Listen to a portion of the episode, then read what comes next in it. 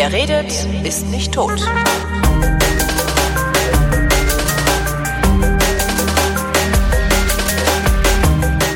Willkommen zur Wirtschaftskunde mit äh, Rüdiger Bachmann, University of Notre Dame. Hallo Rudi.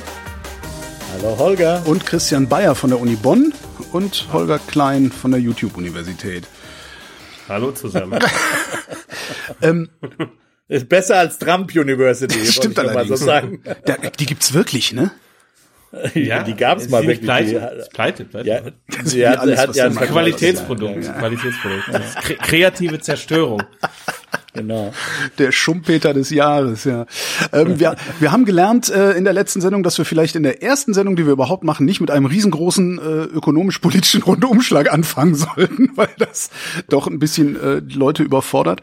Ähm, die Kommentare habe ich mir angeguckt. Ähm, anscheinend sind wir ein bisschen daran gescheitert zu trennen, was ökonomische Lehre oder ökonomischer äh, Kenntnisstand ist und was politische Meinung ist. Ähm, alles deine Schuld. Alles meine Schuld. Ich habe auch ehrlich gesagt keinen Bock, das jetzt en Detail aufzudröseln. Ähm, hört euch einfach, äh, die ihr hier gerade zuhört, alle Sendungen an, die wir noch machen werden. Das wird sich irgendwann, äh, glaube ich, ein- und ausgemändelt haben. Äh, Stichwort Kommentare. Es, es gab auch sehr viel, äh, sehr viel Feedback äh, über Twitter und ja, über Twitter. Ich bitte darum, das nicht zu machen, das Feedback über Twitter zu schicken, weil es ist sehr, sehr flüchtig und man kann, wenn es eine Diskussion gibt, die überhaupt nicht ordentlich verfolgen oder weiterführen, ähm, auf vrind.de, w-r-i-n-t.de, da gibt's eine Kommentarspalte zu jeder Sendung. Ähm, wenn ihr da eure Kommentare reinschreibt, kann man auch darauf antworten und wir können da weiter diskutieren, wenn das äh, nötig ist. So, jetzt gehe ich mal grob über die Kommentare drüber. Also, der Hauptvorwurf, auch wenn er nicht so oft, aber doch ein paar Mal ausgesprochen wurde, ist, ihr beiden seid neoliberal. Würdet ihr euch selbst auch so einordnen? Nee. Aber ich finde, das Wort ist, also gut, wir gehen da schon wieder in so eine andere Richtung als, als Ökonomie. Ich finde, dieses Wort ist äh, halt, äh, ja, das ist irgendwie so ein, ein Schlachtruf. Ja, das ist, ist, ein Schlachtruf, der, der äh, erstmal ein, ein Wort, was einen Bedeutungswechsel äh, hat, was eigentlich eine ganz andere Bedeutung ursprünglich hat. Äh, aber das hat so, das ist so ein Schlachtruf, äh, so wie man, weiß ich nicht, äh, in den 80er Jahren den Leuten gesagt hat, ihr seid Kommunist. Ähm, oder wie heute jeder, der links von der Mitte ist, in Italien für manche Leute als Kommunist gilt. Also ich finde das halt schwierig. Äh, das macht, das ist ein Wort, was, was äh, Diskussionen in der Sache tot machen will. Ähm, ja, vielleicht bin ich in dem Sinne liberal, dass ich äh, Diskussion, ich nicht mag, dass Diskussionen äh, äh mit Schlagworten tot gemacht werden, sondern dass man in der Sache halt diskutiert. Aber was, Aber, was bedeutet denn dann überhaupt neoliberal, wenn die Leute euch vorwerfen, neoliberal zu sein? Naja, das müsste man die Leute fragen. Ich ich vermute mal, also es ist ja, also äh, es ist ja so, dass historisch neoliberal eine ganz bestimmte, auch durchaus mit Deutschland, nicht nur mit Deutschland, aber auch mit Deutschland verbunden, äh, ja, würde ich sagen, fast politische Philosophie, hat also mit Ökonomie so gar nicht so viel zu tun, hat eine politische Philosophie äh, bezeichnet, die durchaus auch mit dem Begriff Ordoliberal, noch ein Liberalismus, ne, zusammenhängt, als man sozusagen dann, ähm, das ging glaube ich schon vor dem Krieg los, ähm, aber sicher dann nach dem Krieg, als man sich eben genauer überlegt hat, was äh, braucht denn, was braucht's denn eigentlich im Gegensatz zu sozusagen im klassischen liberalen Bewusstsein, wo man dann doch eher äh, den Staat wirklich auf einen Nachtwächterstaat runterkochen wollte, dass der halt einfach nur für die innere und äußere Sicherheit verantwortlich ist. Da haben dann tatsächlich einige Liberale gefragt, durchaus auch dann unter den Erfahrungen, sagen wir mal, der ersten Hälfte des 20. Jahrhunderts, ist es das schon? Und im eigentlichen Sinne sind die Neoliberalen eigentlich damals eher sozusagen linker gewesen, wenn man das mal, oder, oder, oder sozusagen mehr, sozusagen mehr pro Staat gewesen als so die Paleo, also Altliberalen. Paleoliberal, auch schön. Ja, das, oder Altliberalen oder, oder klassischen Liberalen oder wie man immer das auch nennen will, oder auch Libertäre heutzutage. Ja, also denen ging es zum Beispiel eben den Ordoliberalen, dass der Staat eben eine faire äh, Ordnung für die Wirtschaft äh, aufstellt, also eine wettbewerbliche Ordnung, insbesondere die, die vor allen Dingen dann auch im, im, in der Erfahrung mit dem Naziregime heraus sozusagen Machtkonzentration in der Wirtschaft verhindert. Mhm. Also wirklich eine wettbewerbliche Ordnung zu schaffen, gleichzeitig aber dafür sorgt, dass der Staat eben eher Schiedsrichter ist als selber Akteur in der Wirtschaft. Ich glaube, das ist ein ganz gutes Bild. Ja. Und das ist dann sozusagen, und das war zunächst mal, das war die Idee. Und das sind ja durchaus Ideen, die auch heute noch ganz äh, durchaus Gültigkeit haben. Also wir wollen, dass der Staat, äh, oder vielleicht muss man da sogar wieder dran erinnern. Also meiner Meinung nach tun wir zurzeit oft eher zu wenig oder äh, haben, machen uns zu wenig Gedanken darüber, wie man eigentlich diese Idee einer wettbewerblichen Wirtschaft ins 21. Jahrhundert transformieren kann, mit den ganzen Datensachen und so weiter, mit den Datenkraken etc. ist ein anderes Thema.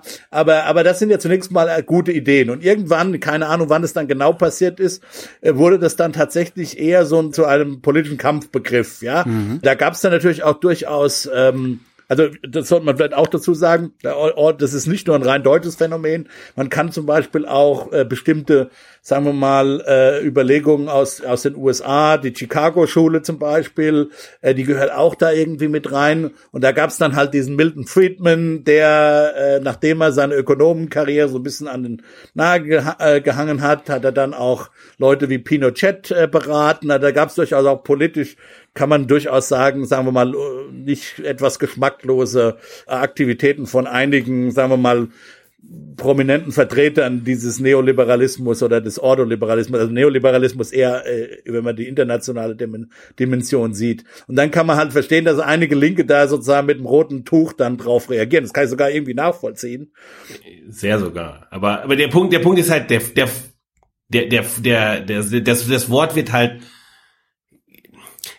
wie du gesagt hast, Rudiger, es gibt diese, diese ursprüngliche fünf, aus den, sagen wir mal, in den 50er Jahren relativ äh, klare, starke Strömung. Und die sagt halt, äh, wirtschaftliche Ordnung hat, äh, wenn der Staat da nicht eingreift, eine Tendenz zur Monopolbildung in einem gewissen Sinne. Mhm. Und das greift im Grunde genommen äh, eine linke, äh, sozialistische, sozialdemokratische Kritik äh, an dem alten Liberalismus auf und sagt im Kern zunächst einmal, ja, ihr habt recht.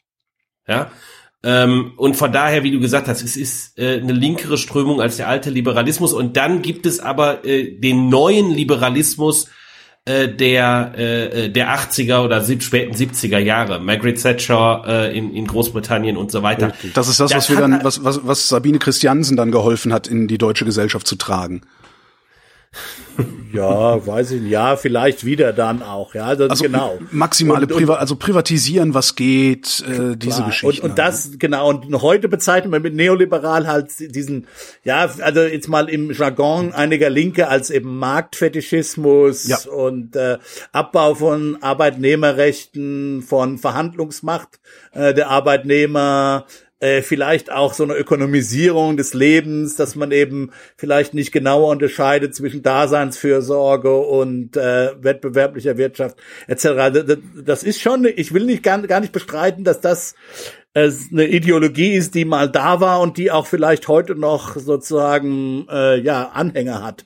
Aber also ich würde mich nicht dieser Ideologie äh, und, und, und insofern ist das okay. Der Begriff hat, hat schon seine äh, äh, hat schon seine Verwendung, seine sinnvolle Verwendung, aber er wird eben zu häufig, wenn man dann je einen Zweifel an an, an, einer, an einer bestimmten Staatsausgabe macht oder einer bestimmten Staatsaufgabe macht, wo man dann fragt, okay, sollte das wirklich der Staat machen? Auf welcher Ebene soll soll es der Staat machen? Das sind eigentlich die wirklich interessanten ökonomischen Fragen. Dann wird man halt von bestimmten Linken gleich als neoliberal attackiert, ja. Und, und da, und dagegen wehre ich mich halt, weil es halt, so wie Christian sagt, die Diskussion einfach nur kaputt macht. Das ist dann, da kommt man nicht weiter, weil die, weil die eigentliche Frage ist ja nicht äh, jetzt so, äh, wie viel Staat äh, oder mehr Staat oder weniger Staat, sondern wo Staat und wie, wie Staat. Was soll der Staat eigentlich genau machen? Das sind doch die spannenden, wirklich spannenden Fragen. Ja, und, und ich meine, sozusagen ideengeschichtlich und be, be, von der Ver Verwendung des Begriffs her ist halt das Absurde, dass äh, insbesondere diejenigen, äh, die den Neoliberalismus in Großbritannien beendet haben, äh, dann in, im Nachgang schwerpunktmäßig als äh, neoliberal äh, bezeichnet wurden. Ich meine, in Deutschland war der nicht so stark tonangebend. Man könnte jetzt denken, so ist sie angekündigt worden 1982, die Regierung Kohl als die geistig-moralische Wende. Äh, da wird im Grunde genommen mit, mit der Regierungserklärung sozusagen der äh, äh, wird die Idee des Neoliberalismus aufgegriffen. Dann ist aber in die Richtung eigentlich gar nicht viel passiert, ganz im Gegenteil eigentlich. Das war eine konservative Wende, aber keine neoliberale Wende. Ja, ja, aber natürlich die, sozusagen die Liberalen haben das so angekündigt, also die FDP Klar. zumindest. Und äh, in Großbritannien äh, endet das mit mit Blair im Kern und der wird aber im Nachgang sozusagen als die, der große Neoliberale äh, dargestellt. Aber es ist genau das Ende des Neoliberalismus. Eigentlich. Wenn er wenn er das nicht ist, was oder war, was war er dann? Äh, ein mittiger Sozialdemokrat. Also da geht's darum, dass äh, es ist also was, was, was passiert ist äh, dann mit dem, was in Deutschland unter Neue Mitte lief, ist, dass die Linke ein Stück weit die Kritik der äh, Liberalen meinetwegen äh, an einer gewissen alten Linken äh, aufgenommen hat und mhm. gesagt hat, vielleicht sind da auch Punkte drin, äh, die gar nicht so so falsch sind. Ja, also vielleicht ist es so, dass ein umfangreicher Sozialstaat äh, die Leute dulle macht und müde und ähm, und ihnen und sie unmündig macht.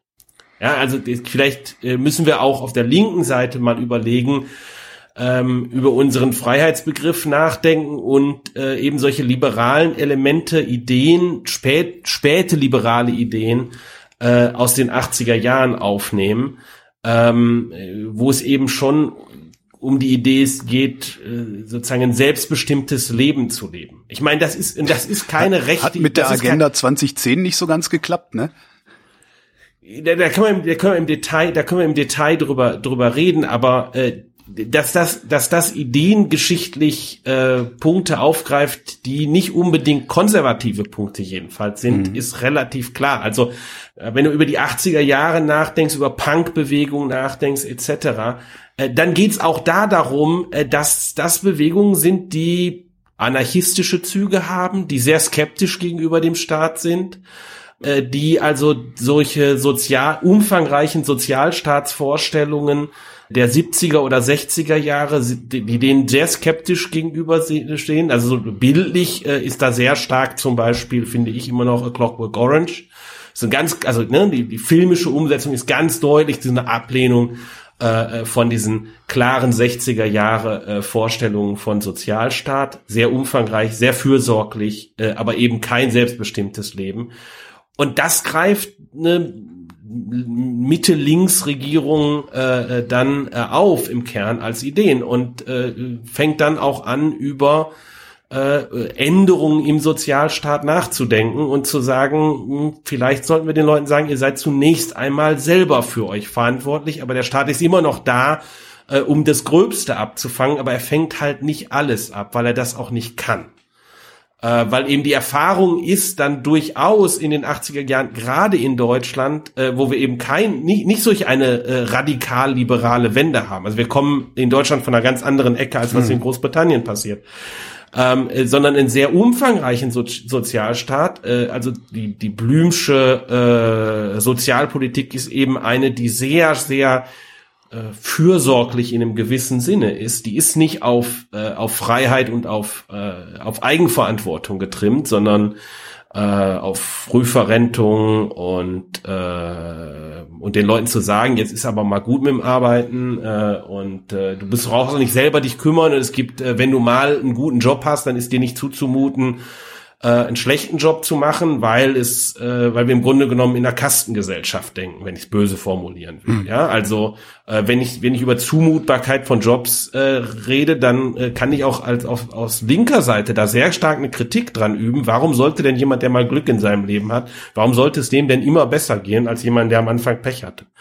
Äh, ähm, das ist nicht unbedingt aus linker Sicht äh, jetzt das äh, fürchterlich unsolidarisches. Mhm. Im Gegenteil, ja. Also man kann, also die, die Kritik oder die die, die Idee, die dahinter, die dahinter steckte, äh, ist nicht eine, die ideengeschichtlich zumindest nicht auch auf der Linken durchaus zu, äh, zu verorten ist. Was ist denn dann aber unterwegs kaputt gegangen? Also wo, weil das, das, das funktioniert ja irgendwie nicht so, wie du gerade beschreibst. Also äh, Selbstbestimmtheit ist natürlich auf der einen Seite vorhanden, aber auch nur, wenn du jetzt nicht gerade am unteren Ende äh, der Einkommensschere sozusagen stehst, weil da bist du letztendlich überhaupt nicht Herr deiner selbst, sondern kriegst gerade mal mit Mühe und Not äh, die Miete zusammen und was zu essen.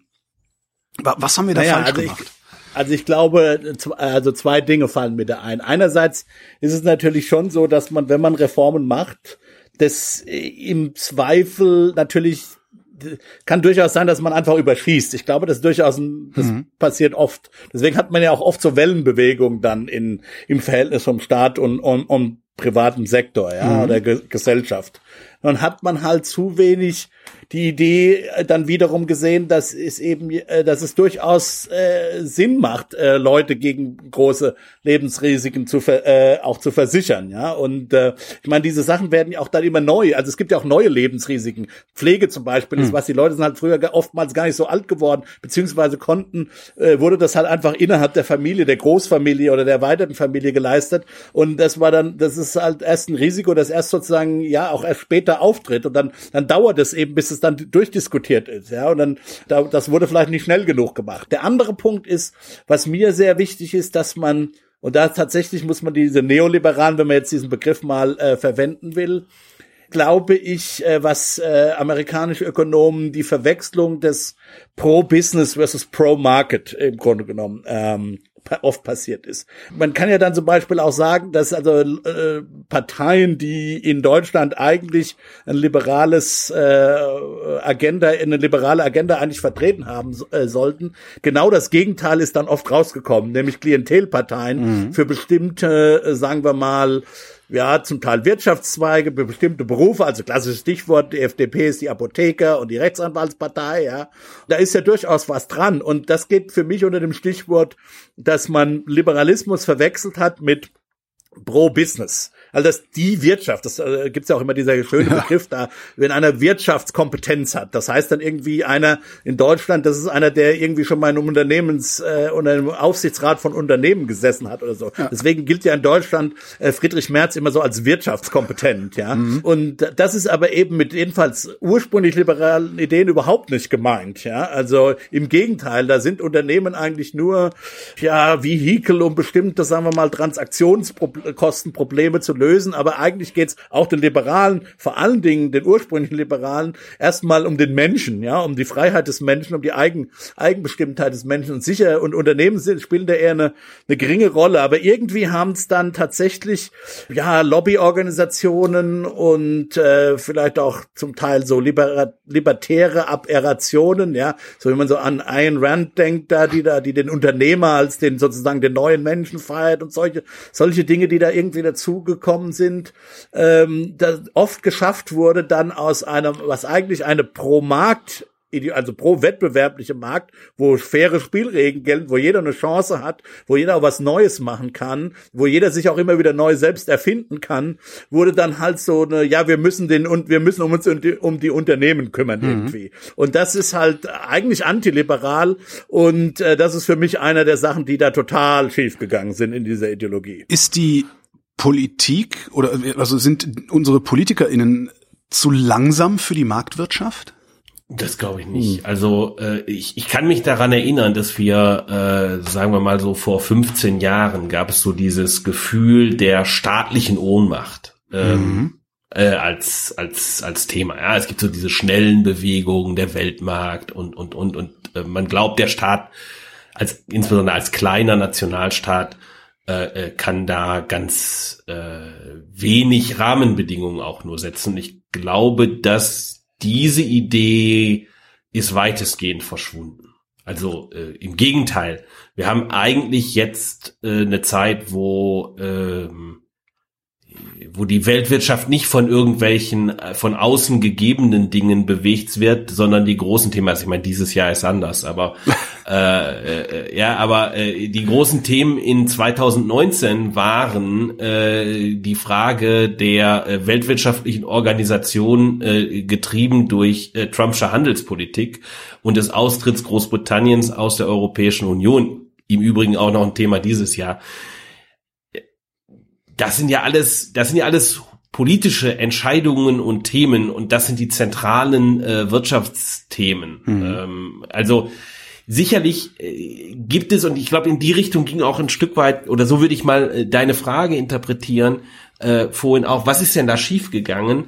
Ähm, wir haben natürlich schon äh, einen gewissen Strukturwandel gehabt und und dann am Ende der äh, oder Mitte der 2000er Ende der 90er Jahre die ich denke Einsicht dass dauerhaft äh, sich auch eine Wirtschaftspolitik nicht gegen Strukturwandel stemmen kann mhm. also äh, um es mal blöd zu sagen äh, ja, wenn halt äh, irgendwie äh, kein Platz mehr für Zechen im Ruhrgebiet ist, weil Importkohle billiger wird und äh, irgendwann langfristig äh, man auch keine Kohle mehr verstromt, ähm, dann äh, ja, dann kann man sich da 1980 gegenstemmen. Wenn man sich da aber noch zwei, im Jahr 2000 dagegen stemmt, äh, dann ähm, geht das schief und äh, der Versuch des Staates äh, alle Arbeitnehmer, die in dem Bereich sind, komplett gegen das Risiko, äh, dass es Zechen nicht mehr gibt, zu versichern, der ist ein Stück weit, äh, äh kann der nur scheitern. Hm. Ja, weil insbesondere natürlich, wo sind die Risiken groß? Da, wo die Leute vorher gute Einkommen haben.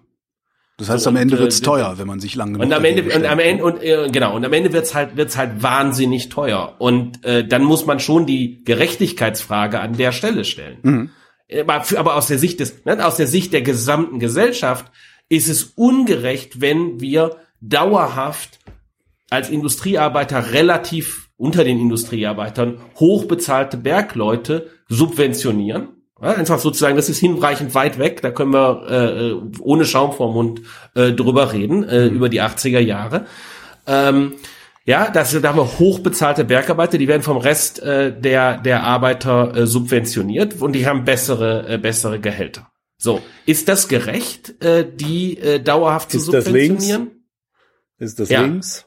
So, äh, auf der und, und dann kommt dann der Punkt, wenn ich sage, okay, gegen diese Risiken des dass äh, das, was ich mal gelernt habe, ähm, durch letztlich technologische Entwicklungen entwertet ist, gegen dieses Risiko äh, kann der Staat nicht versichern.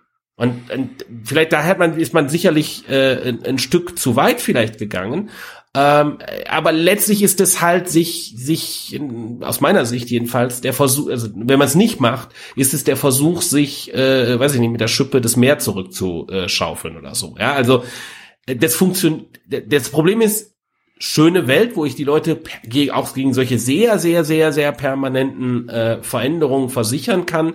Äh, da muss ich aber sehr viel bewegen und äh, ex post ist es nicht ganz klar, wie solidarisch das denn ist. Ähm, da kommt dann natürlich raus, sicherlich äh, auch nicht nur Einzelfälle, sondern mehr als das, ähm, äh, wo Leute äh, sehr tief fallen. Ja. Und ich glaube, das ist das, was äh, das ist das, was äh, die Leute auch aufgebracht hat, ähm, dieses Problem der Fallhöhe. Ja, das ist sicherlich, was dramatisch zugenommen hat gegenüber sehr permanenten Veränderung. Wenn der Job, den ich mal gelernt habe, plötzlich wertlos ist. Und da haben wir natürlich Veränderungen gesehen. Wir haben die letzten äh, 10, 15 Jahre eher in ruhigeren Fahrwassern gelebt. Aber da haben wir die, die, die 30 Jahre davor, haben wir im deutschen Arbeitsmarkt natürlich dramatische Veränderungen gesehen. Und das Problem ist ja nicht nur die Fallhöhe, sondern das Problem ist ja auch, dass ein Wiederaufstieg äh, wahnsinnig schwer geworden ist. Also wenn du so in diesen in diesen Niedriglohnsektor guckst, äh, wo wo damals Gerhard Schröder sich noch gerühmt hat, dass er den schönsten Niedriglohnsektor Europas geschaffen hat, wenn du da drin steckst, da kommst du ja überhaupt nicht mehr raus.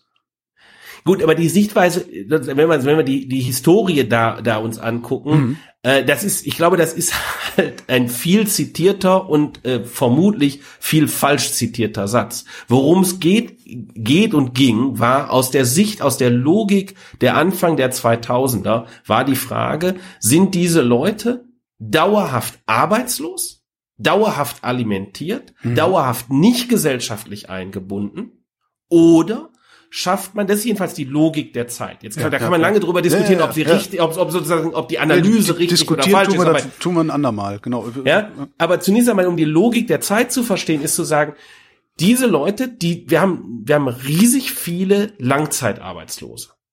Ja, und die Idee ist gewesen, wenn wir äh, einen Sektor schaffen, in dem auch niedrige Gehälter gezahlt werden, weil das Leute sind, die keine Jobs finden mit ihren Qualifikationen, mhm. weil die irgendwelche Qualifikationen haben, die entwertet worden sind. Ja, ja irgendwie Kutscher sein oder so. Ja, gibt's nicht mehr. So, äh, die finden keinen anderen Job, aber wenn wir eine Situation haben, wo äh, es einen solchen Sektor mit niedrig bezahlten äh, Jobs nicht gibt, dann ist die Alternative, die Leute sind halt arbeitslos. Und äh, es ist nicht klar, und das ist was, was ich vorhin meinte mit, das kann man durchaus auch als linke Politik verstehen, äh, zu sagen, man will, dass diese Leute am gesellschaftlichen Leben teilnehmen dass Leute mit niedrigen, mit der, die nur die Möglichkeit haben, schlecht bezahlte Jobs zu machen, äh, ähm, äh, am gesellschaftlichen Leben als Beschäftigte teilnehmen. Hm. Das Problem ist natürlich, dass wenn ich jetzt sehr vielen Leuten die Möglichkeit äh, gebe, am gesellschaftlichen Leben äh, teilnehmen, teilzunehmen, die wenig Produkt, also wenig produktiv ist das falsche Wort, ja, also Ökonomenslang, mhm. ähm, die äh, nur schlechte Möglichkeiten haben, gute Jobs zu kriegen und gut zu verdienen äh, weil sie nicht die, die Fähigkeiten haben, die, die am Markt honoriert werden.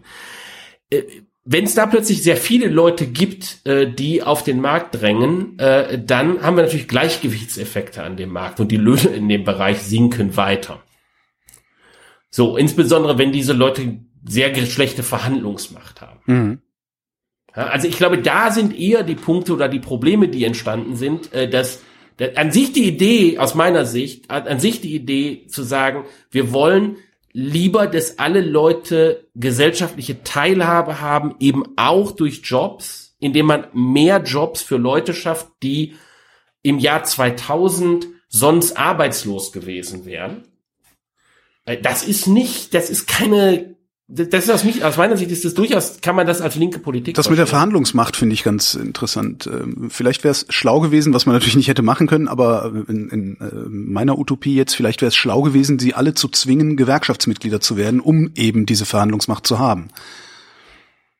Ja, beziehungsweise halt Gewerkschaftsmacht nicht. Man, das ist der andere Punkt. Es ist die Frage, ob man sozusagen parallel die Gewerkschaften halt auch äh, entmachten sollt, wobei das in Deutschland ja nicht ganz so geschehen ist, wie sagen wir mal in anderen äh, Ländern. Großbritannien. In den USA, Großbritannien, das ist durchaus ein Problem, auch für die Ungleichheit.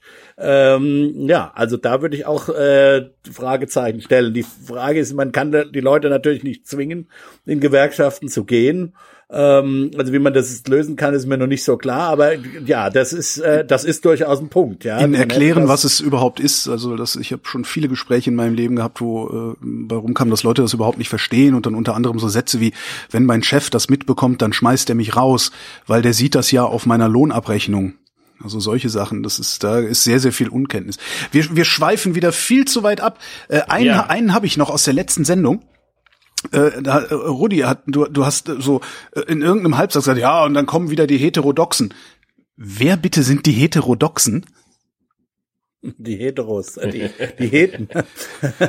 ja gut, also das ist auch so eine alte Diskussion, das ist jetzt tatsächlich mehr so weniger politisch, sagen wir mal, in einer, in einer politischen, in einem politischen Koordinatensystem äh, verankert, sondern tatsächlich eher in dem, ja, in dem innerwissenschaftlichen, theoretischen äh, Koordinatensystem. Es ist halt so, dass es einen ökonomischen Mainstream gibt, der allerdings den äh, viele mit einem anderen Neo-Wort bezeichnen, der Neoklassik. Mhm. Ja, ich würde, ich mag eher den Mainstream, weil Neoklassik, auch Historie, Dogmengeschichte, dann doch ein sehr äh, äh, viel engeres, sagen wir mal, Theoriegebäude ist, als, als das, was man heute unter dem Mainstream bezeichnen würde. Neoklassik eben, reicht nicht, um die Gegenwart zu beschreiben, oder? Das, äh, ja, naja, also die, die Gegenwart, den gegenwärtigen Mainstream äh, zu bezeichnen. Okay. Ähm, also das würde ich auch so sehen. Insofern mag ich eigentlich den Mainstream. Der ist, der ist hinreichend amorph, um eigentlich, aber eben geeignet amorph, um zu bezeichnen, was sozusagen im Mainstream, im akademischen Mainstream äh, der Ökonomenszene abgeht, die eben, sagen wir mal, sehr auch methodisch äh, breit äh, aufgestellt ist, auch Modell, die eben, äh, sie sagen wir mal, ein Modellverhältnis hat, wo es eben nicht das eine wahre Modell gibt, wie man jetzt, also so, man kann ein neoklassisches Modell sozusagen Standardmodell benennen, aber, aber das ist so, die meisten Ökonomen, für die meisten Ökonomen sind eben Modelle, auch verschiedene Modellklassen, dann typischerweise Werkzeuge, um bestimmte Phänomene zu beschreiben, aber jetzt nicht sozusagen, die Welt lässt sich durch ein, durch ein bestimmtes Modell, also insofern mag ich das, also diese, diese, sagen wir mal, Versatilität, diese Flexibilität von Ökonomen mit äh, verschiedenen Situationen, realweltliche Situationen, mit verschiedenen Modelltypen zu beschreiben, dann eben der, der, der empirische, zu, da kommt dazu eben der empirische, was man den Empirical Turn genannt hat, also die empirische Wende, dass eben viel mehr mit Daten gearbeitet wird, in der Makro eben auch viel mehr mit Mikrodaten. Das ist so heute, was der Mainstream macht. Und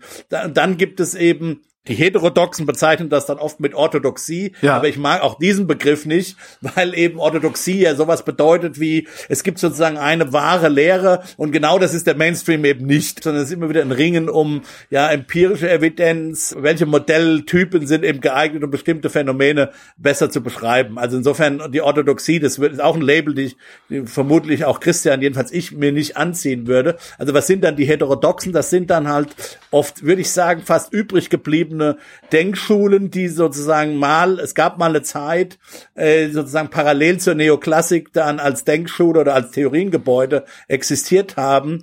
Postkensianer zum Beispiel. Was wollen die?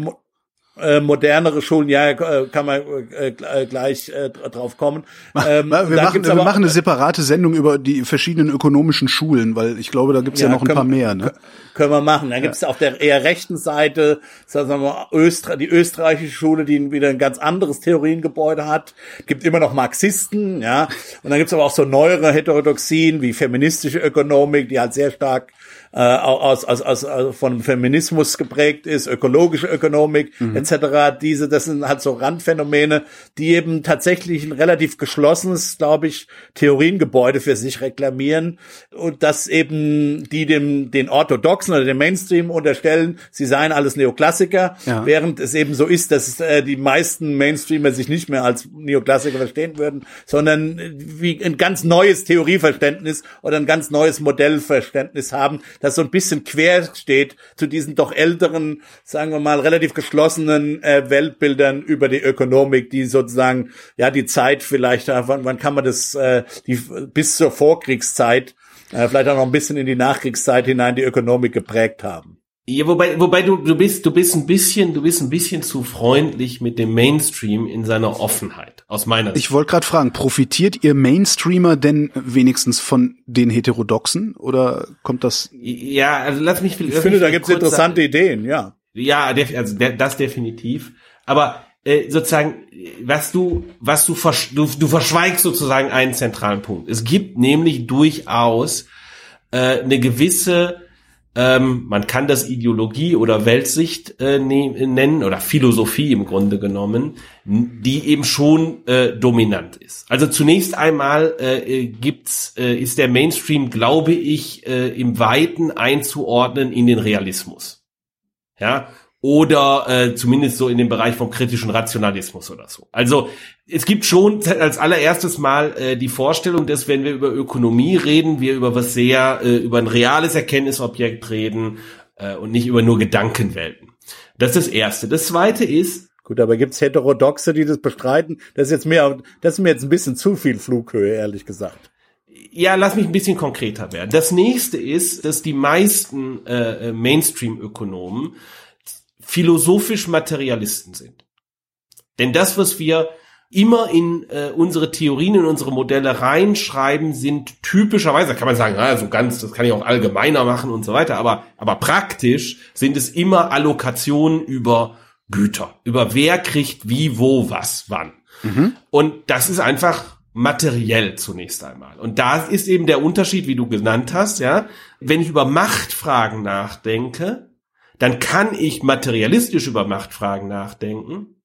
Ich kann aber auch das eben nicht materialistisch äh, machen. Ich kann, wenn ich über Feminismus nachdenke, dann kann ich auch, äh, kann ich, dann kann, kann, dann kann es sein, dass es äh, um andere Dinge geht, nur als Allokation. Da kann ich darüber nachdenken, dass äh, Prozedere selber äh, wertvoll sind in irgendeinem gewissen Sinne.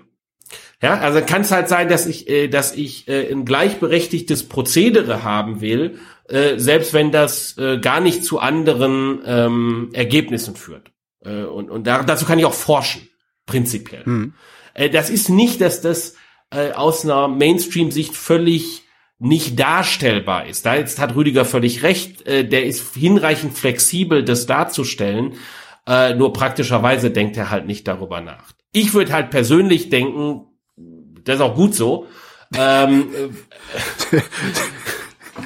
weil, weil ich, weil ich halt, weil ich halt, Rüdiger, äh, Rüdiger ist da anders, äh, weil ich halt äh, weitestgehend denke, es ist äh, als äh, erste Approximation an die Welt ganz sinnvoll, über, äh, über die Welt materialistisch nachzudenken. Ja, Leute wollen irgendwie äh, Zeug und Dienstleistungen haben und denen sind letztlich ich würde denken, die mei meisten sind die, die prozeduralen Sachen, um, um in dem Beispiel zu bleiben, äh, sind am Ende sekundär. Aber das ist ähm, eine Lebenseinstellung. Ja, aber das ist, ich glaube, das ist jetzt ein bisschen eine andere Flughöhe. Also es ist ja, es ist ja, wer uns ein bisschen kennt, äh, der weiß, und wir sind beide tatsächlich praktische Mainstreamer, aber Christian ist tatsächlich ein Materialist.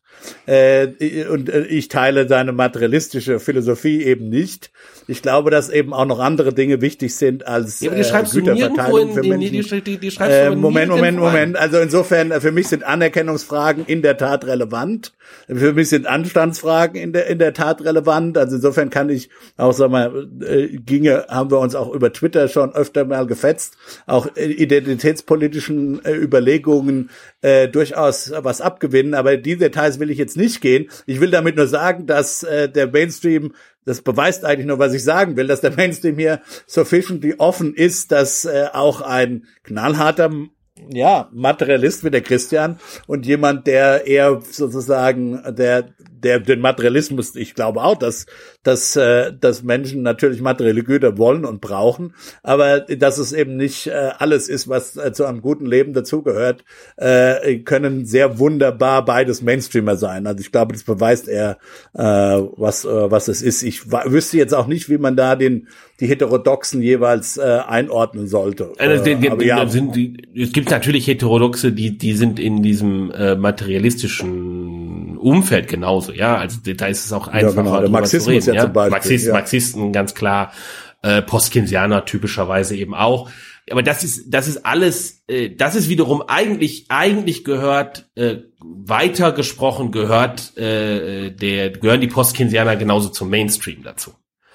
Äh, nämlich, wo es, wo es da darum geht, ist äh, die Vorstellung, ob äh, die Welt äh, besser gekennzeichnet ist durch eindeutige Gleichgewichte oder uneindeutige Gleichgewichte. Und wenn das wenn, verstehe ich äh, nicht. Ähm, also die die Vorstellung von von Ökonomen ist äh, die, der Versuch, man, man kann die Welt als Kräftespiel äh, verstehen, Angebot und Nachfrage im mhm. einfachsten Sinne und äh, dann bildet sich ein Marktgleichgewicht. Das kann mhm. dynamisches Marktgleichgewicht oder ein statisches Marktgleichgewicht sein und das ist typischerweise gekennzeichnet irgendwie durch einen Preis und eine Menge. Ja. Ganz einfach gesprochen. So und die Frage ist äh, äh, durchaus als wichtige Frage, ähm, ist dieses Marktgleichgewicht eigentlich typischerweise gibt's nur eins? Oder gibt's mehrere gleichgewichtige Situationen, die, wenn ich nicht vorher weiß, welche sich ergibt, äh, aus der Beschreibung der Welt, aus der physischen Beschreibung der Welt und aus der, der vertraglichen Beschreibung der Welt heraus alle genauso gut entstehen können. So, und wenn es die gibt, unterschiedliche äh, äh, Gleichgewichte, dann ist die Frage, wie wähle ich die aus? Wie wähle ich, wie wähle ich das Gleichgewicht raus aus, was sich tatsächlich ergibt? Und die sind nicht alle gleich. Die sind äh, für unterschiedliche Leute unterschiedlich gut. Äh, der Klassiker da im Postkeynesianismus zum Beispiel ist eben die Frage, wie sich der Zins bildet. Mhm. Und äh, äh welche, welche Höhe äh, der Zins hat und dann kann man darüber äh, umfangreich diskutieren und dann ist äh, sozusagen ein, ein, Thema, was da auch äh, aus dem Marxismus entlehnt ist, ist eben die Frage, durch Macht wird letztlich ein bestimmter Zins festgelegt. Mhm. Ja, unter allen möglichen Zinsen, die sich bilden könnten, äh, könnte es zum Beispiel im, im Interesse des Kapitals sein, ähm, einen möglichst hohen Zins zu wählen, weil dann der Anteil äh, am äh, Volkseinkommen des, des, äh, der an, ans Kapital geht, besonders hoch ist. Mhm. So. Und jetzt ist die Frage halt, diskutiere ich, wie die, welches Gleichgewicht ausgewählt wird? Diskutiere ich das als Machtfrage? Oder diskutiere ich das als Frage von, ich beschreibe Institutionen mit, in, in denen Leute sind mit materiellen Interessen, typischerweise, ja, nicht prozedural, sondern und schaue, kann ich vielleicht doch sagen, unter den vielen möglichen Gleichgewichten gibt es nur eins oder es gibt eben viele Gleichgewichte und der, die meisten Mainstream-Ökonomen würden dann sagen, ja gut, dann ist halt Zufall, welches ausgewählt wird. mehr, mehr kann ich nicht sagen. Ja, ja? also äh, äh, wir einigen uns zufällig darauf. Wir einigen uns zufällig darauf, dass Bitcoin wertvoll ist. Ja? Wir hätten auch irgendwie uns darauf einigen können, dass die Briefmarken meiner Oma wertvoll sind. Oder Geld. ja. ähm, ja, also äh, sozusagen, wenn ich viele Gleichgewichte habe, wie wird ausgewählt? Mhm. Und äh, die meisten Mainstream-Ökonomen würden sich zunächst einmal für diese Machtfragen weniger interessieren, weil sie sagen, da sollen auch die Politologen drüber reden. Ich, also ich, das ist sicherlich, äh, jetzt kriegen wir ganz viel böse Kommentare. Ja. Äh, äh, weil das ist alles natürlich äh, Karikaturen, in denen ich rede. Wir werden das hier noch sehr lange machen und noch äh, hinreichend Gelegenheit haben, das Ganze noch mal irgendwie ein bisschen auszuschmücken. Jetzt haben wir eine Dreiviertelstunde gequatscht. Es, eigentlich könnten wir jetzt mal zum Thema der Sendung kommen. Ne? Ja, also ich habe schon versucht, die Überleitung zu bringen.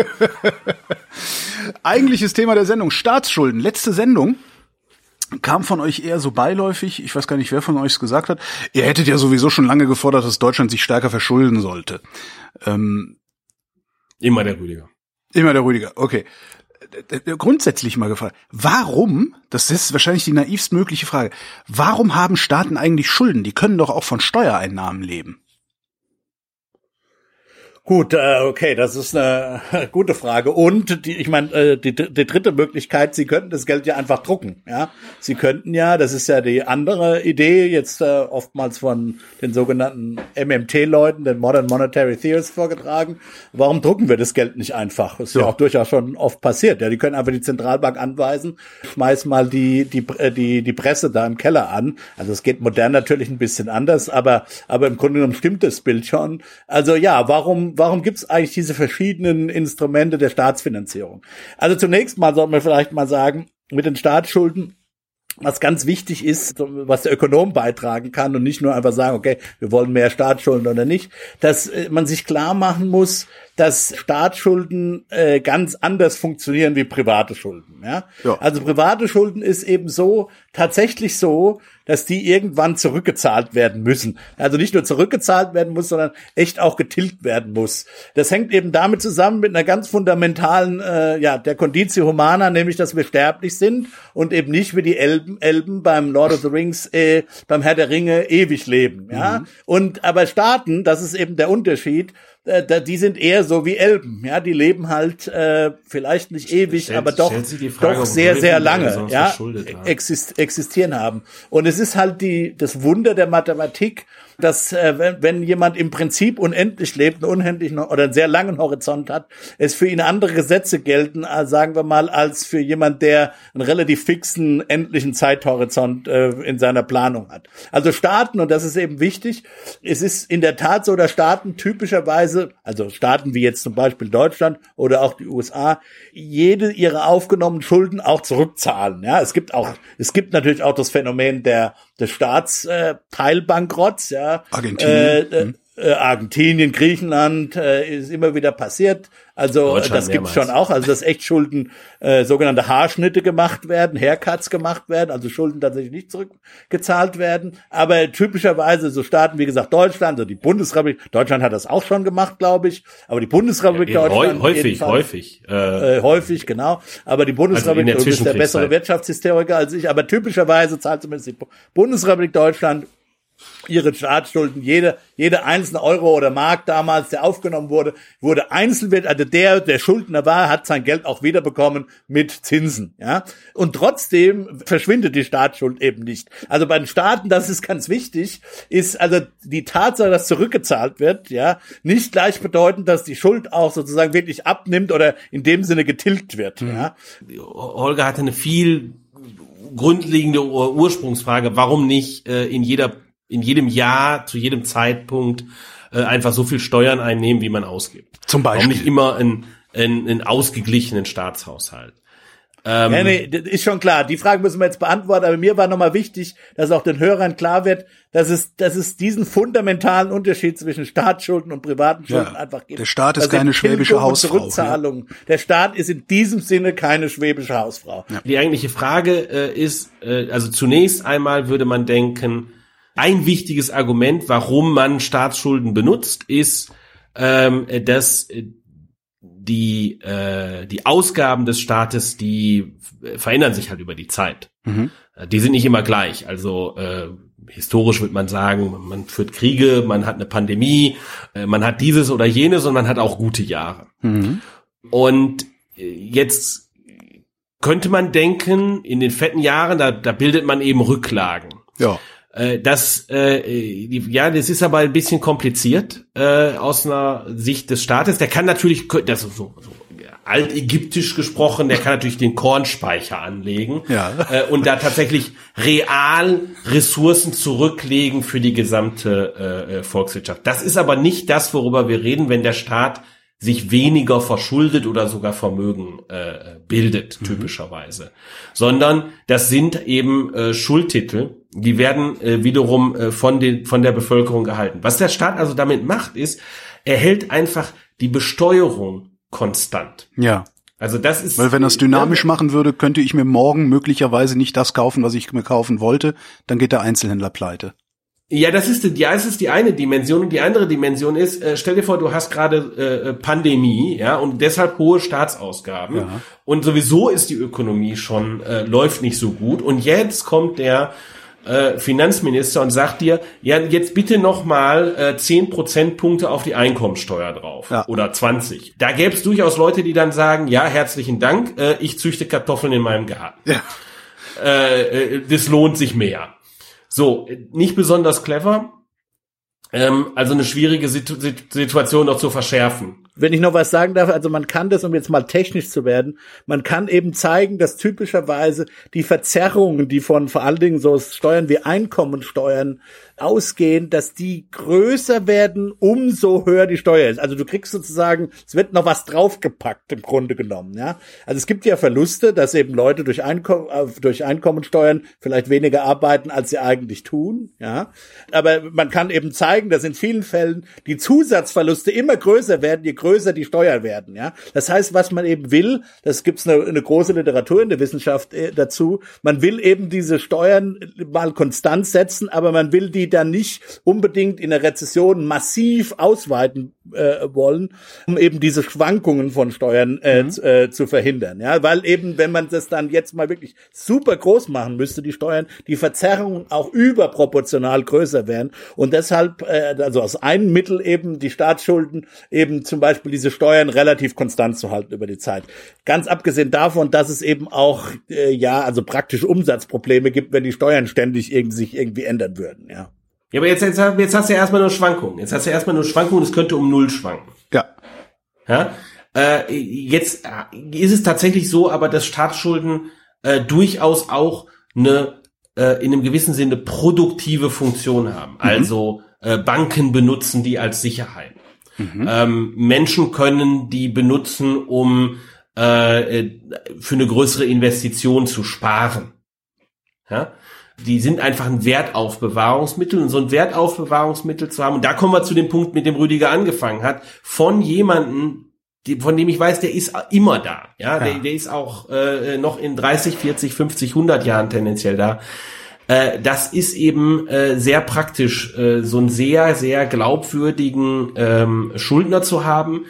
Ja, weil ich einfach äh, mit den Forderungen gegen diesen Schuldner äh, da kann ich halt äh, Vermögen bilden, ohne sofort reales Vermögen bilden zu müssen. Also nicht, muss nicht äh, irgendwie so das Haus steineweise aufbauen, sondern mhm. ich wohne in meiner Mietwohnung, Spargeld an und dann irgendwann baue ich auf einen Schlag das Haus. Ja. Nicht ne, ähm, so immer mal eine Etage. Das ist das zweite Argument für Staatsschulden. Und das dritte Argument äh, ist tatsächlich, in dem Sinne ist der Staat tatsächlich dann wiederum doch ein bisschen wie die schwäbische Hausfrau. Denn auch die schwäbische Hausfrau wird ja manchmal Kredite aufnehmen, ja. Also es gibt tatsächlich ganz klassisch, das ist eigentlich der langweiligste Grund für Staatsschulden, ist tatsächlich, dass äh, stell die schwäbische Hausfrau will ein Haus bauen, ja. Und das wird sie typischerweise nicht aus ihrem laufenden Einkommen finanzieren, sondern sie wird Schuld, Schulden aufnehmen, um sozusagen, ja, das Haus abzubezahlen über die Lebenszeit einer ökonomisch gesehen Investition. Und das ist auch super, dass man das machen kann. Ich erinnere mich, als ich ähm, ja, da war ich noch Doktorand, äh, da bin ich mit meinem Kumpel so im zweiten oder dritten Jahr, der war aus Polen, haben wir eine Kanutour in Polen gemacht. Und da sind am, an an entlang der Seen und den Flüssen, denen wir da entlang gepaddelt sind, waren da überall so halbfertige Häuser gestanden. Wo, und da haben die Leute zum Teil schon drin gelebt. Und dann haben die quasi, also die haben dann so unten schon ein, ja, so ein, so ein Erdgeschoss gehabt, da haben sie gelebt und dann haben sie oben noch gebaut. Ich habe gesagt, ja. warum leben die in halbfertigen Häusern, Mann?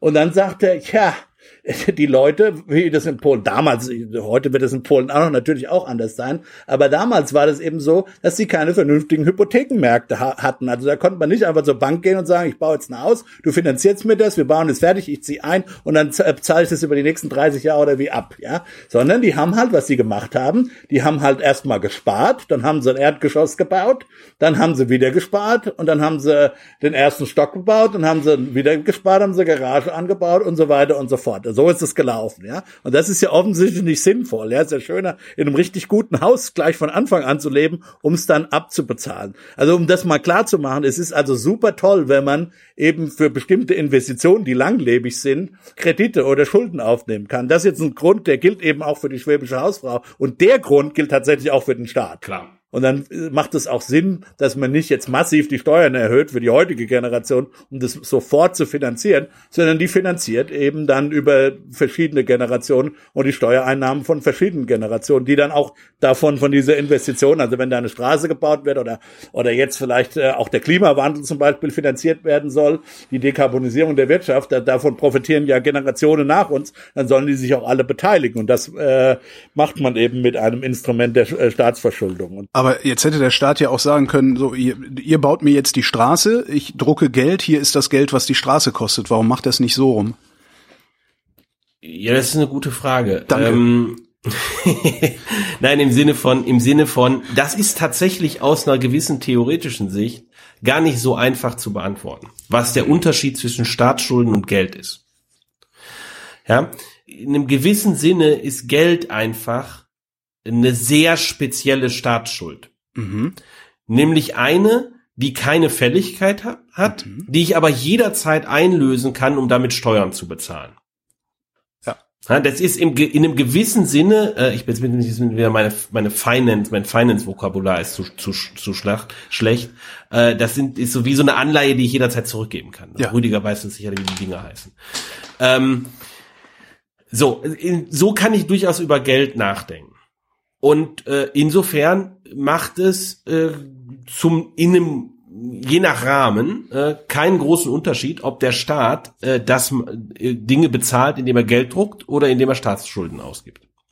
Vor allen Dingen nicht in der Situation, wo eben das Zinsniveau null ist. Das ist eben der typische normale Unterschied dass eben Staatsschulden ja eben, also in den früheren tollen Zeiten, ja guten alten Zeiten, da Zinsen drauf zu bezahlen wären und auf Geld eben nicht, ja. Das, das heißt, es sind dann in diesem Sinne finanztechnisch schon andere Finanzierungsinstrumente, ja, die vor allen Dingen, wenn du Zinsen zahlen musst, natürlich nochmal eine ganz andere auch ein bisschen Disziplinierungsfunktion haben. Es ist allerdings in der Tat so, dass bei Nullzinsen äh, die beiden Finanzierungsinstrumente am Ende des Tages ähm, ziemlich, ziemlich ähnlich aussehen. Aber warum, warum nennst du, Entschuldige, warum nennst du äh, eine höhere, also höhere Zinsen auf Staatsverschuldung die gute alte Zeit? Eigentlich ist das doch total super jetzt. Ich meine, wir, wir könnten die Dekarbonisierung der Wirtschaft komplett auf Pump machen, weil kostet ja nichts. Ja, lass uns, lass uns okay, mal, später, den, den, ja. lass uns den Gedanken für einen Moment nach hinten stellen okay, okay, und, okay. Äh, äh, und uns überlegen, sozusagen, äh, warum, was ist, was ist vielleicht das Problem mit, äh, und dann sind wir nämlich auch da, ähm, äh, was ist das Problem mit alles äh, durch äh, Gelddrucken zu bezahlen? Mhm. Also es gibt eben dann doch einen Unterschied zwischen äh, Geld und Staatsschulden äh, und das liegt schwerpunktmäßig darin, äh, dass ich mit Geld eben ganz jede normale Transaktion durchführen kann. Äh, also ich kann einfach damit bezahlen und mit Staatsschulden kann ich das nicht und der Gesetzgeber äh, hat auch sichergestellt, dass ich jeden Vertrag äh, damit erfüllen kann, indem ich eine Zahlung in äh, dem gesetzlichen Zahlungsmittel anbiete. Und das gibt normalerweise einen Vorteil. Ja, äh, in dem Sinne, dass äh, ich bereit bin, äh, Geld zu halten, selbst wenn das nicht so eine so hohe Zinsen abwirft äh, wie Staatsschulden. Jetzt haben wir eine besonders absurde Situation, dass Geld äh, tatsächlich momentan höhere Zinsen abwirft als Staatsschulden.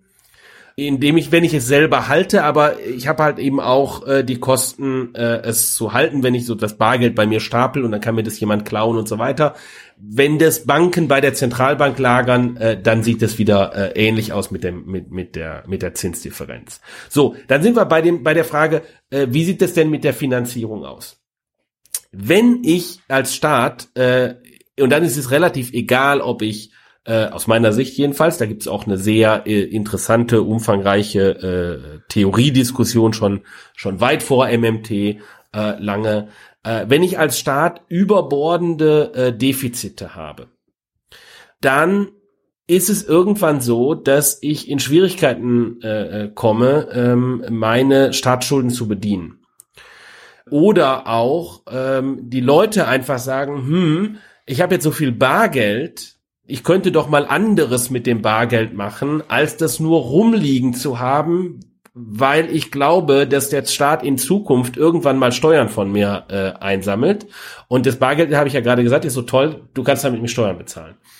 Wenn ich aber glaube, der Staat will diese Steuern nie von mir haben in der Zukunft, dann kann ich auch anfangen, mit dem Bargeld andere Dinge mal zu kaufen. Und versuchen, meine Bargeldbestände abzubauen. Das kann ich einzeln immer tun. Wenn das aber alle gleichzeitig tun, dann kann es nur so funktionieren, dass der Wert von Bargeld sinkt. Das nennt man Inflation. Das nennt man Inflation, genau. Und das sind eben dann, das wie sind, können die Kosten sein äh, von einer Finanzierung äh, von Staatsausgaben durch die Druckerpresse mhm. oder eben auch durch Staatsschulden. Ja, also letztlich, wenn die so ähnlich sind, dann werden die auch sehr ähnliche Effekte auf die Inflation haben, wenn ich ganz umfangreich Staatsschulden äh, erhebe, aber äh, ausgebe. Aber die Frage ist nicht, wie hoch selber die Staatsschulden sind, sondern was ich glaube, was alle glauben, was der Staat in der Zukunft machen wird äh, mit seinen Steuern. Ja, wenn wenn alle glauben, dass irgendwann wird da werden dafür mal Steuern erhoben, dann gibt es keinen Grund jetzt zu sagen das ist alles wertlos. Ja, und äh, ich gebe das ab im Tausch gegen ähm, gegen irgendwelche Dinge, äh, sondern dann ist das, dann dann glauben alle, es ist werthaltig und weil es alle glauben, ist es dann halt auch werthaltig. Insofern ist ist die Frage äh, Schuldenhöhe selber äh, ist eine äh, der Glaubwürdigkeit im Zweifelsfalle irgendwann mal äh, Steuern äh, zu erheben. Und äh, jetzt ist die Frage, wenn man halt sagt, okay, wir haben auf ewig und immer sind die Zinsen negativ, äh, dann stellt sich diese Glaubwürdigkeitsfrage nie. Mhm. Äh, wenn ich aber glaube, dass es durchaus die Möglichkeit gibt, dass die Zinsen irgendwann nicht mehr negativ sind, äh, dann stellt sich die Glaubwürdigkeitsfrage und die Glaubwürdigkeitsfrage stellt sich umso mehr, je größer die Staatsschulden sind. Ja, weil ich dann irgendwann mal richtig viel Steuern erheben äh, müsste als Staat und dann kann es gut sein, äh, dass wir in der Demokratie sagen, nee, das wollen wir jetzt nicht. Was interessiert uns denn, was die vergangenen Generationen gemacht haben? Warum sind die Zinsen eigentlich negativ? Tja, da gibt's durchaus äh, unterschiedliche Theorien. Also eine der Theorien, der, die, die sehr prominent ist, ist, dass die Bevölkerung sehr altert, ja, und dass eben da große Sparwünsche äh, entstehen, also die eben für die für das Alter vorsorgen muss. Und wenn Leute, besonders viele Leute eben sparen wollen, dann bedeutet das, dass das, was man damit verdienen kann, zu sparen, wird im Zweifelsfalle nach unten gehen, weil die Leute ja sozusagen freiwillig äh, vorsorgen müssen für, für ihr Alter. Das ist so also ein, ein großer Punkt. Der andere Punkt ist Monopolisierung eher auf der Firmenseite, eher auf der Investitionsseite, dass eben durch Monopolisierung die Firmen vielleicht nicht so viel investieren, wie sie früher tun. Auf der anderen Seite durch technologischen Wandel die Firmen nicht mehr so viel in physisches Kapital investieren, dass sie durch Kapitalnachfrage am Kapitalmarkt finanzieren, sondern das ist eher, was sozusagen für heutige Firmen wichtig ist, sind eher unmaterielles Kapital, also Ideen, vielleicht die ihre ihre, ihre ihr Kundenstamm, äh, äh, also oder Algorithmen, die ja sozusagen keine keine große Finanzierung bedürfen, sondern sondern die, die sozusagen ja im, im, im Eigenkapital dann der, der Unternehmen sind, die aber nicht wirklich sozusagen auf dem Kapitalmarkt irgendwie vorfinanziert werden müssen. Also sag, das die, die nicht so vorfinanziert werden können, das ist der zentrale Punkt. Ja, also und, und dann dann müssen die dann müssen die äh, Unternehmen eben äh, für die nächste Entwicklung, die sie machen wollen, äh, müssen sie ähm, ja sparen halt. Also ne, so wie deine deine äh, Hausbaugeschichte, nur in der Situation, wo ich das Haus halt nicht äh, scheibchenweise bauen kann. Und dann, dann muss ich eben, dann muss ich halt plötzlich, dann muss ich halt sehr viel sparen für die nächste große Entwicklung von meinem nächsten Betriebssystem ähm, und so weiter. Und, und dann lege ich eben entsprechend als Unternehmen viel Geld zurück. Aber das, wie kann ich das zurücklegen? Äh, ja, letztlich indem ich äh, mir, äh, indem ich irgendwem Geld ausleihe. Im Zweifelsfalle dem Staat. Das ist die andere Sache, dass halt Unternehmen auch dann sehr gerne zu Sparern werden. Das, das ist ein relativ neues Phänomen, dass Unternehmen sparen und sparen oftmals in Staatsanleihen, ja. Und dann gibt's halt das sozusagen international. Es gibt halt einfach viele Länder, die zwar wirtschaftlich erfolgreich sind, die aber selber nicht in der Lage sind, einen Kapitalmarkt äh, aufzubauen, der die Sparer dort, also die was anzulegen haben, wirklich befriedigt. Der klassische Fall sind alle Ölländer. Wer will schon in Saudi-Arabien investieren? Alle Ölscheiß versuchen ihre Vermögen eben dann doch in Europa mit europäischen Banken oder hauptsächlich auch US-amerikanischen Banken anzulegen. Die ganzen Russen zum Beispiel, die, die russischen Oligarchen, die einen Haufen Geld verdienen, ja, unter anderem auch durch Öl und andere Rohstoffe. Auch die wollen ihr Geld natürlich nicht unbedingt in Russland haben. Die Chinesen, die es können, können. Die Chinesen haben da ein, ein bisschen andere Kapitalkontrolle, aber auch die Chinesen, die reich geworden sind und dies können, versuchen ihr Geld auch ja in westlichen Demokratien anzulegen, was übrigens ein, ein ziemliches, immer noch äh, ein, ein, gutes Zeichen dafür ist, äh, für die, ja, würde ich da doch sagen, fast Überlegenheit des westlichen Modells. Da kommt halt einfach viel Sparwünsche in die funktionierenden Kapitalmärkte der Welt während gleichzeitig nirgendwo anders funktionierende Kapitalmärkte entstehen, die eben dieses, diese, diese erhöhten Sparwünsche dann vernünftig absorbieren können oder bedienen können. Und da kommt's dann, es trifft dann halt immer wieder auf die gleichen Staatsanleihen, nämlich die amerikanischen und die japanischen und in geringerem Maße die, die, die guten europäischen, also Deutschland natürlich, die Schweiz, äh, bis vor kurzem sicher auch noch die, äh, die, die Briten und so weiter. Und insofern ist, finde ich ja gut, dass jetzt zum Beispiel die EU auch Staatsanleihen ausgibt, äh, um eben diese, um diese Bedürfnisse eben zu befriedigen. Aber wenn alle sparen wollen aus, ja, sagen wir, politischer Unsicherheitsgründen, aus Altersgründen oder aus Älterwerdensgründen und gleichzeitig die Unternehmen nicht genug nachfragen, äh, die, dieser Sparnis, ja, dann bleibt's ja, dann bleibt halt nur einer übrig und es sind halt noch die öffentlichen, die, die, sagen wir mal, wenigen funktionierenden öffentlichen Haushalte, die es auf der Welt dann am Ende gibt und die auch groß genug sein müssen. Also es reicht ja nicht, wenn Singapur eine gute Regierung hat, aber die sind halt, die brauchen halt, wenn die so viel Staatsschuld. Das es braucht man dann halt auch einfach ähm, irgendwie Masse. Und äh, die Kombination aus Masse und funktionierenden Staaten, die ist halt dann doch nicht so so so super groß auf der Welt und alles das äh, äh führt dazu, dass Zinsen äh, tatsächlich äh, mal, niedrig sind. Mal simpel ausgedrückt, weil zu viele Leute nicht wissen, wohin mit ihrem Geld sagen manche Staaten, wie beispielsweise die Bundesrepublik, ja, okay, wir brauchen viel Geld, weil wir müssen viel ausgeben, weil Infrastruktur, you name it, ähm, dann nehmen wir es euch halt ab, aber ihr kriegt dafür nichts. Ist das der Effekt? Ja. Das ist so ganz, äh, wenn man es ganz okay. einfach ausdrücken will, das ist einer ja, der was verstanden Effekte. Jetzt. Ganz genau. Ja. Und jetzt sagt die Bundesrepublik morgen, auch wisst ihr was, wir zahlen das nicht zurück. Ja, dann ist natürlich die Kacke am Dampfen sozusagen, weil das kann man ja. höchstens einmal machen. Ne? Also dann äh, klar, aber warum sollte das die Bundesrepublik Deutschland tun? Also weiß ich, okay, dann nehmen wir ein anderes Grund, anderes äh, Szenario. Äh, die Chinesen haben ihre ganze Kohle also in den USA liegen und Donald Trump würde ich durchaus zutrauen, dass er sagt, nö, bedienen wir nicht.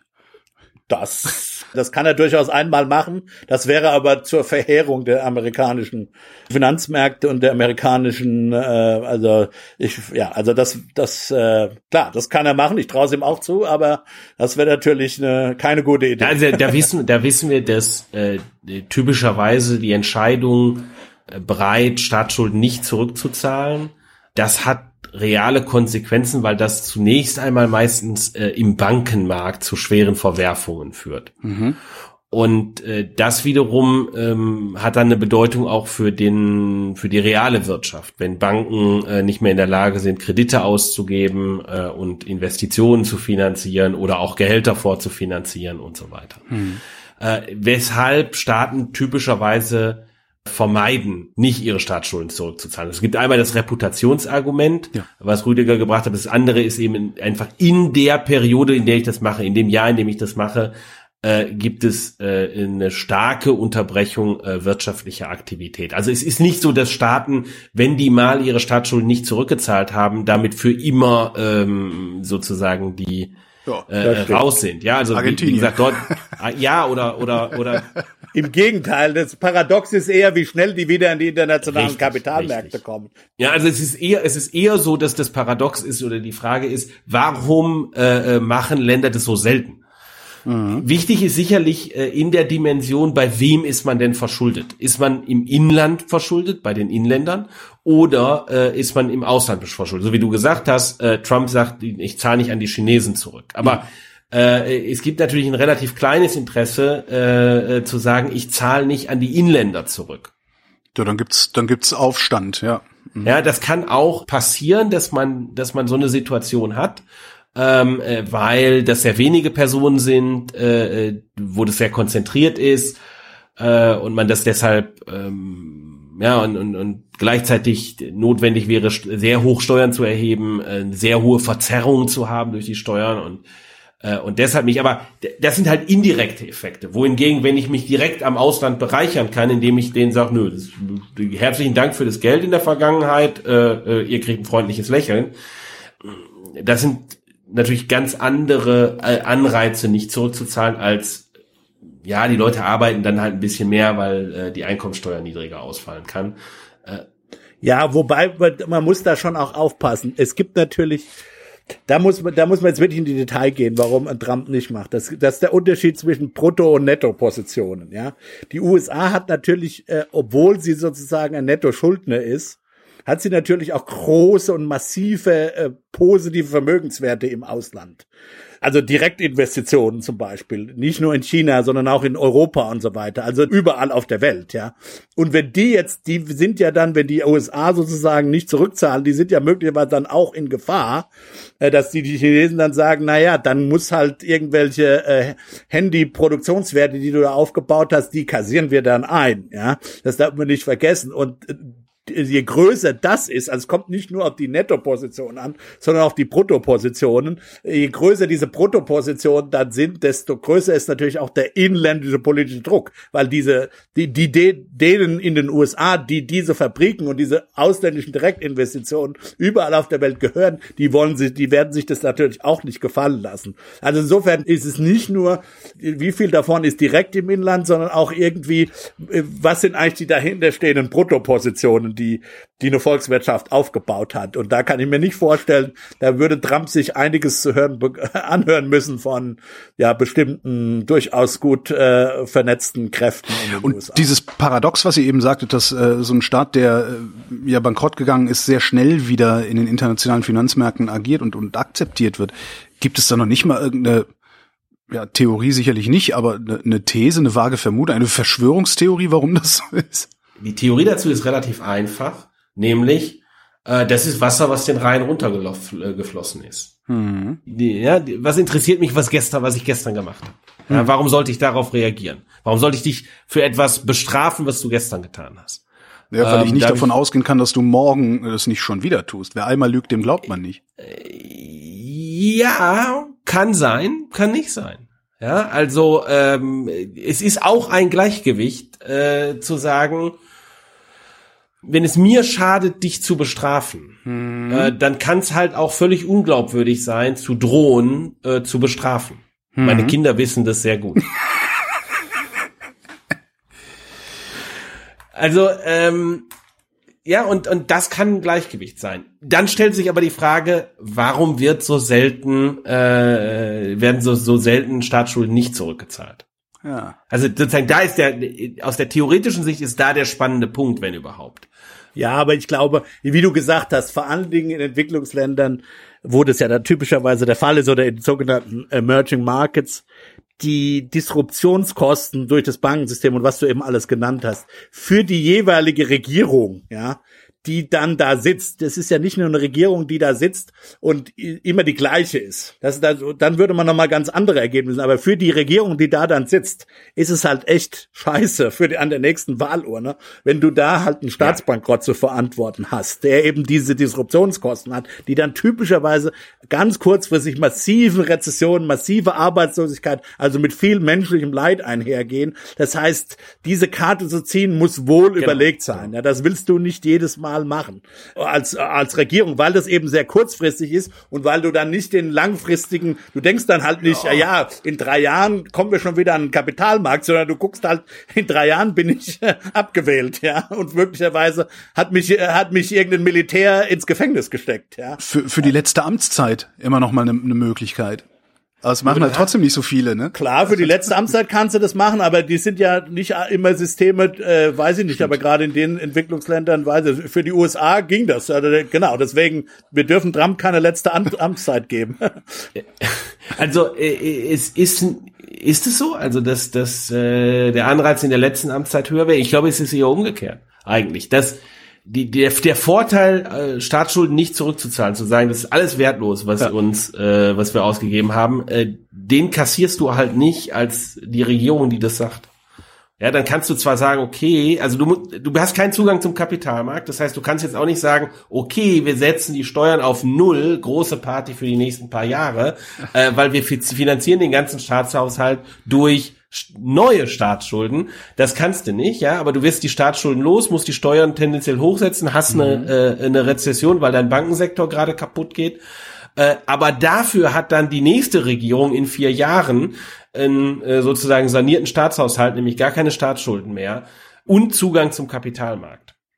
Also sozusagen der Vorteil ist halt, liegt halt weit in der Zukunft und da du eine Rezession produzierst, äh, jedenfalls da, wo du eine Demokratie hast, aber auch da, wo im Zweifelsfalle das Militär dich wegputscht, hast du kein richtiges Interesse, weil so wie Rüdiger gesagt hat, dann, wenn du wieder am Kapitalmarkt bist, ist jemand anderes dran und der kriegt den doppelten Vorteil. Der hat den Zugang zum Kapitalmarkt mhm. äh, und kein, keine Rezession mehr und äh, keine Staatsschulden. So, jetzt habe ich in den USA, ist ja typischerweise äh, wechseln da ja alle acht Jahre die Regierungsparteien. Entweder sind es die Demokraten oder die, die Republikaner.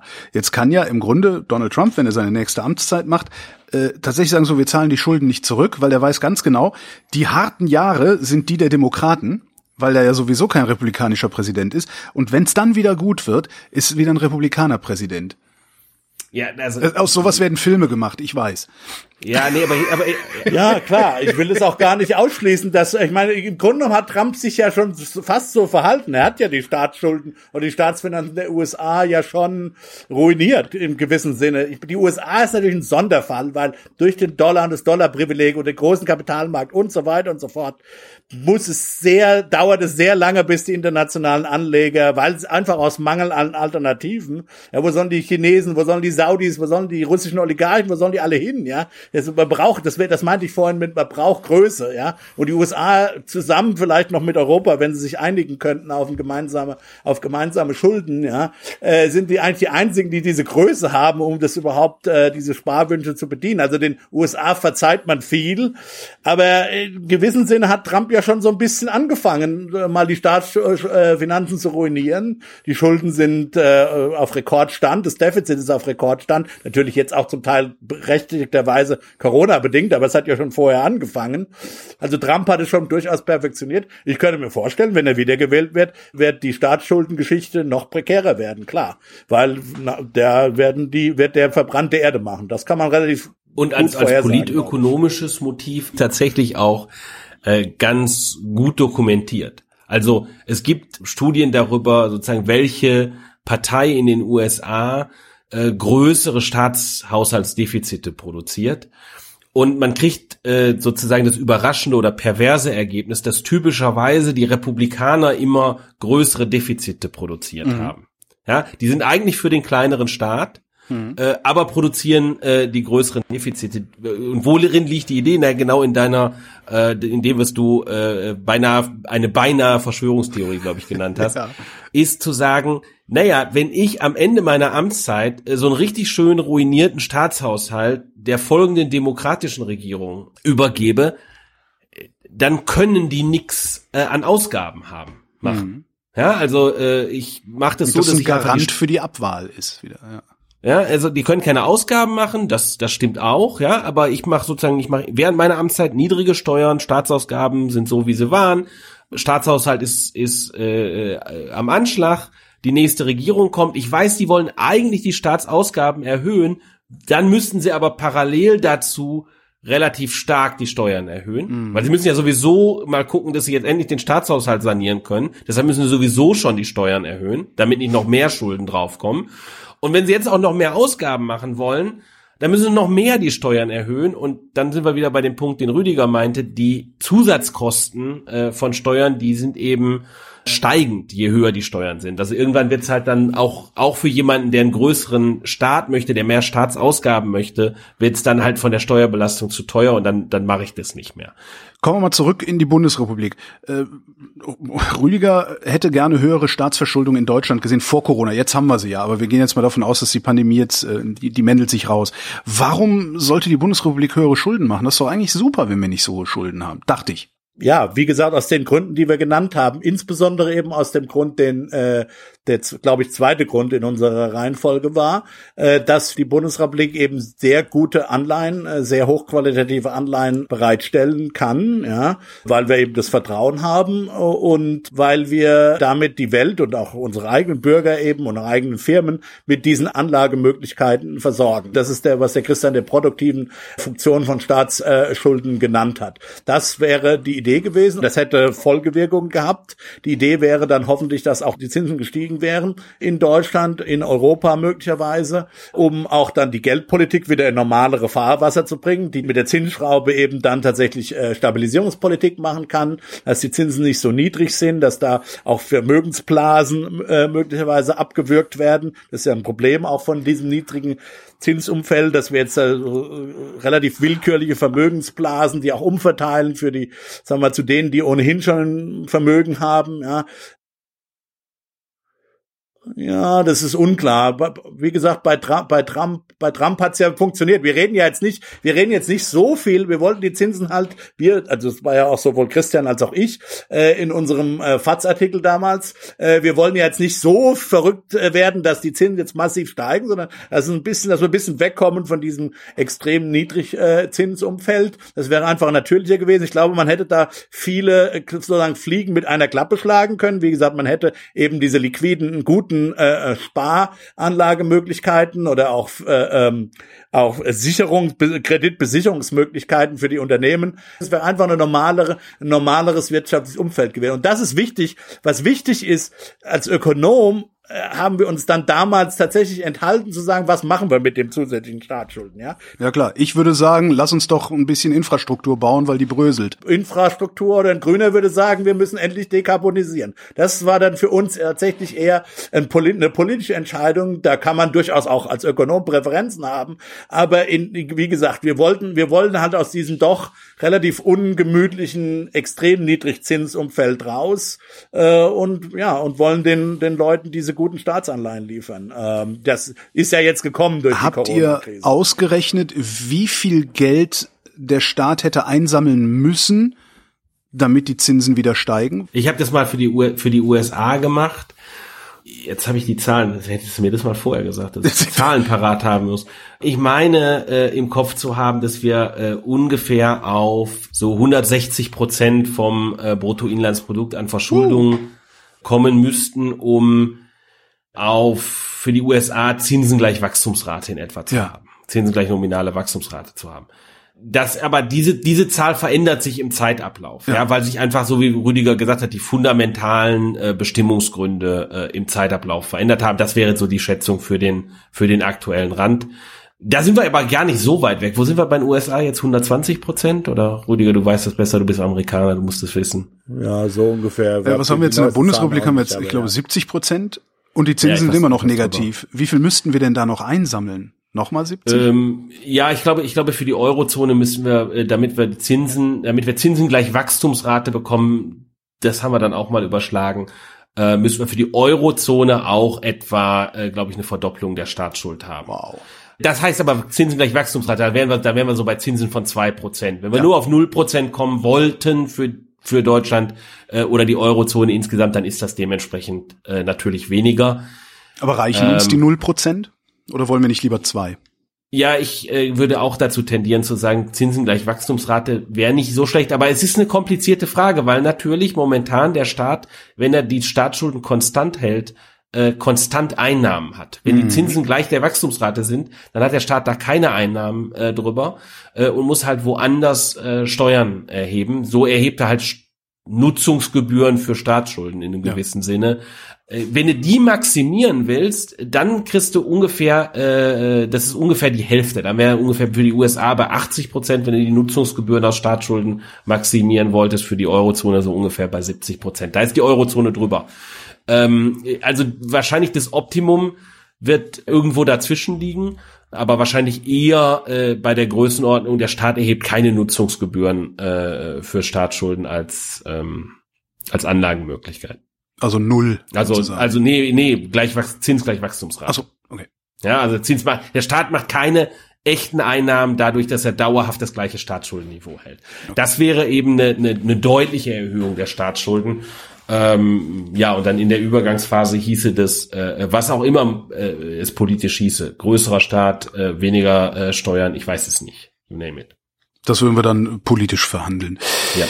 Bis hierhin, und ich habe das Gefühl, dass wir noch nicht alles besprochen haben, aber bis hierhin äh, vielen Dank, Rüdiger Bachmann, Christian Bayer. Herzlichen Dank dir. Herzlichen Dank, Holger. Ja, und euch, Hörerschaft, danken wir für die Aufmerksamkeit. Danke. Tschüss. Wer